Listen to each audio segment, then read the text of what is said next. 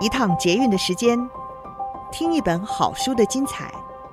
林尔祥为您朗读。大家好，欢迎您再次的收听《天下好读》。希望在这短短的时间里，能够让您知道一本好书的精彩，听到一篇好文章，也能够让您得到一些新的观点、新的启发。今天要为你朗读的这一篇好文章是：多思考一分钟。不要只靠心情做决策，这对管理者来说尤其重要。身为一个管理者，尽管永远没有办法保证每个决策都是完美的，但是情感留下的记忆，无可避免的会深植在潜意识，拉着我们做出自我感觉良好却不见得聪明的决策。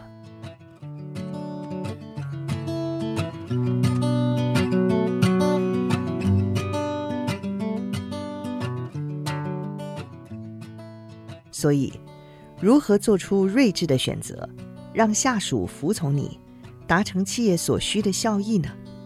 谨记五个诀窍，避开四大陷阱，保证你能够对症下药，灵活经营。IBM 创办人汤马斯·沃森曾经提出恳切的忠告：解决它，快解决它，不管对错，反正先解决了再说。万一你做错了，他会再次重来，直接给你脸上一巴掌。这个时候，你就可以正确的解决它。躺在水里装死或者什么都不做，也许会比较舒服，因为这样不会再有风险。但是对于经营企业而言，绝对是死路一条。做决定吧，管理者，这是你逃不掉的课题。不同的情境，自然有不同的决定，没有一定的公式可循。但是还是有些脉络。知名管理顾问亚伦·巴克就提出了决策的五 C 概念，分成思考、咨询、承诺、沟通与检讨五个面向，帮助我们聪明决策。第一个就是思考，请别逃避或者是做犹豫先生，界定当前所面临的状况后，别停滞不前。请以如何做开头，帮助你果断思考。好比从“哎，是否要修理机器”，改而问“如何修理机器”。一问如何之后，就进一步带出更多的可能。你也许会接着问：如何让机器运作正常？如何维持产能？如何重新排程？等等等等。当你开始思考如何，正面的解决方案将会一个一个被激荡出来。第二个，咨询，单独决策有一厢情愿、考虑欠周，或者是过于武断的风险。做决策的过程，你必须要咨询两种人：能够促进你对问题思考的人，以及你的部署。能促进你思考的人，也许是你的长官。也许是公司内部的平辈，或者是外部的挚友，根据他们的专业、经验以及支持你做决定的权利，即便是不同的声音，都是决策过程的加分元素。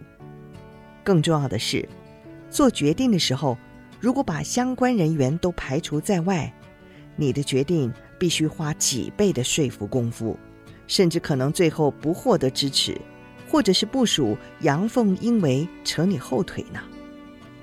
第三是承诺。亚伦·巴克认为，承诺是决策的中心，因为承诺标志了目标，也决定了你要负起的责任。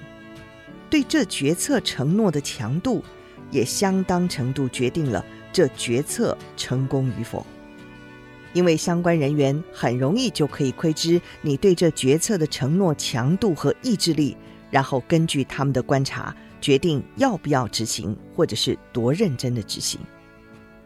第四，沟通，事前经过咨询决策之后的沟通也会相对容易，请说服你的团队，告诉他们执行这项决策的理由，让决定和众人有关，决策才有落实的可能。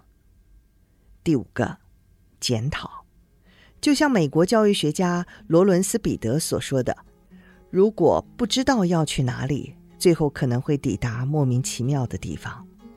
避免让决策流于抽象的意识形态，唯有依靠客观的检核，才能够避免性之所至的随性，具体掌握决策目标与实际达成的落差。这五 C 不是决策的步骤顺序，在时间有限的情况下，我们往往得同步进行好几个步骤，做出兼顾效率与效益的决定。此外，留心情感带来的四大陷阱，将带你避开非理性的错误决策。第一个陷阱是深刻的情感经验，过去的体验，不管是成功、失败、开心或不开心的。深刻的印记将会局限选择，即便时空背景已然改变，还是被过去牵引，扼杀创新制胜的决策可能。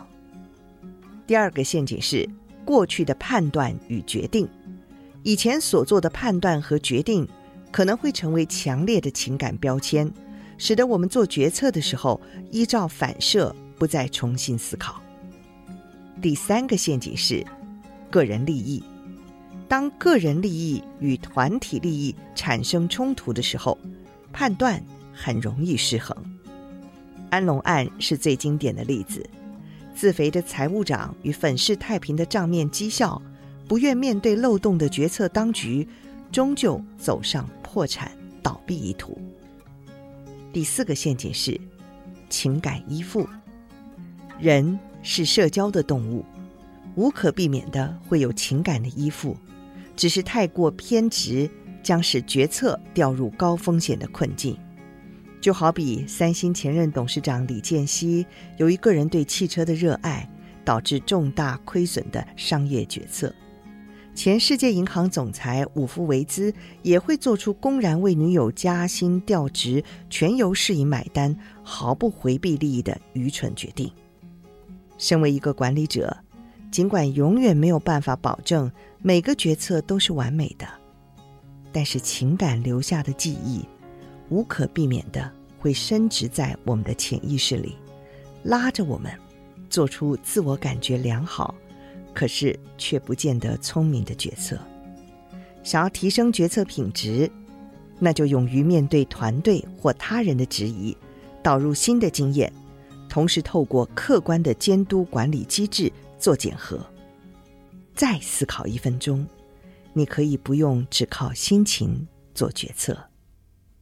今天我们的好文是多思考一分钟，不要只靠心情做决策。如何做出睿智的选择？请谨记五个诀窍，避开四大陷阱。哪五个诀窍呢？就是思考、咨询、承诺、沟通与检讨五个面向。要避开四大陷阱：第一个陷阱，深刻的情感经验；第二个陷阱，过去的判断与决定；还有第三个陷阱，个人的利益；以及第四个陷阱，情感依附。以上文章出自《天下杂志》四百七十四期，陈静怡编译。